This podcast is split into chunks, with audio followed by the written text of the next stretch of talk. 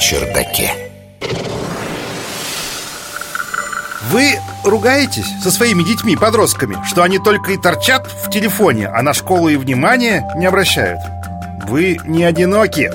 Это глобальная тенденция. Научный журналист Егор Быковский.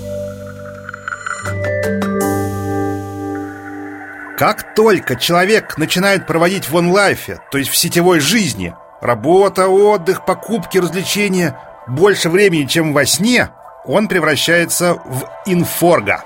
Уже начали появляться интересные исследования о том, как меняются дети инфоргов вследствие перепрошивки или полной замены их когнитивных гаджетов.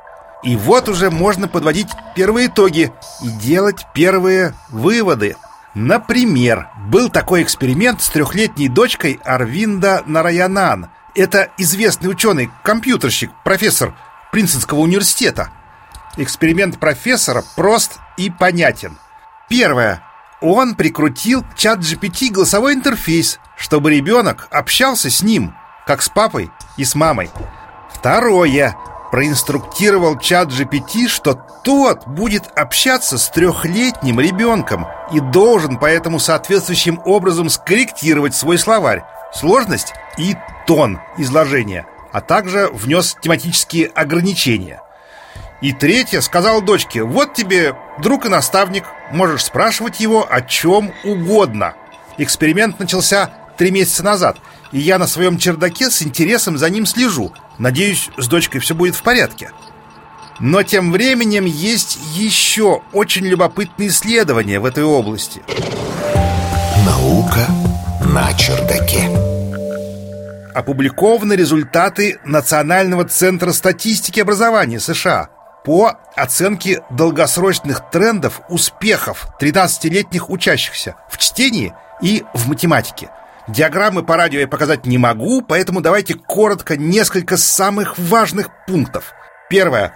Анализ общенациональной репрезентативной выборки из 8700 13-летних подростков по каждому предмету показал, что по сравнению с предыдущей оценкой, которая была в 19-20 годах, средние баллы детей снизились на 4 балла по чтению и на 9 баллов по математике – а по сравнению с тем, что было 10 лет назад, средний балл снизился вообще на целых 7 баллов по чтению и на 14 баллов по математике. Второе. Оба тренда сломались с положительных на отрицательные в 2012 году. Запомните. Третье. По сравнению с 2020 годом показатели и чтения, и математики снижаются по всем процентилям. Причем в верхних процентилях это отличники и хорошисты – снижение не такое сокрушительное, как в нижних. Вот, например, в математике снижение варьировалось от 6-8 баллов для учащихся со средним и высоким уровнем успеваемости до целых 14 баллов для учащихся, у которых были более низкие показатели успеваемости.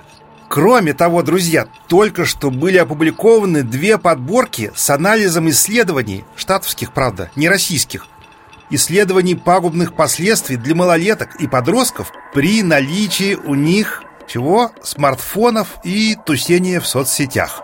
В обеих подборках даются ссылки на результаты весьма солидных исследований, и вот что они показывают. Переломным, проклятым годом стал 2012, опять 2012. После него стали не только падать показатели успешности в образовании, но и в буквальном смысле – началась просто-таки эпидемия психических заболеваний у детей. Эта эпидемия среди подростков, начавшаяся в 2012 году во многих странах, произошла как раз тогда, когда подростки поменяли свои примитивные сотовые телефоны на смартфоны, оснащенные приложениями для социальных сетей. Еще один вывод. Наличие у детей в школе смартфонов сильно снижает внимание детей – и результативность их обучения, а также разрушает их коммуникацию со сверстниками и чувство принадлежности к классу и школе. Ну и еще, революция чат GPT, вероятно, только усугубит проблему социальных сетей для подростков.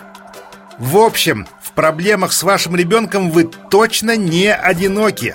В ближайшие пару лет такие исследования хлынут валом, я полагаю. Наука на чердаке.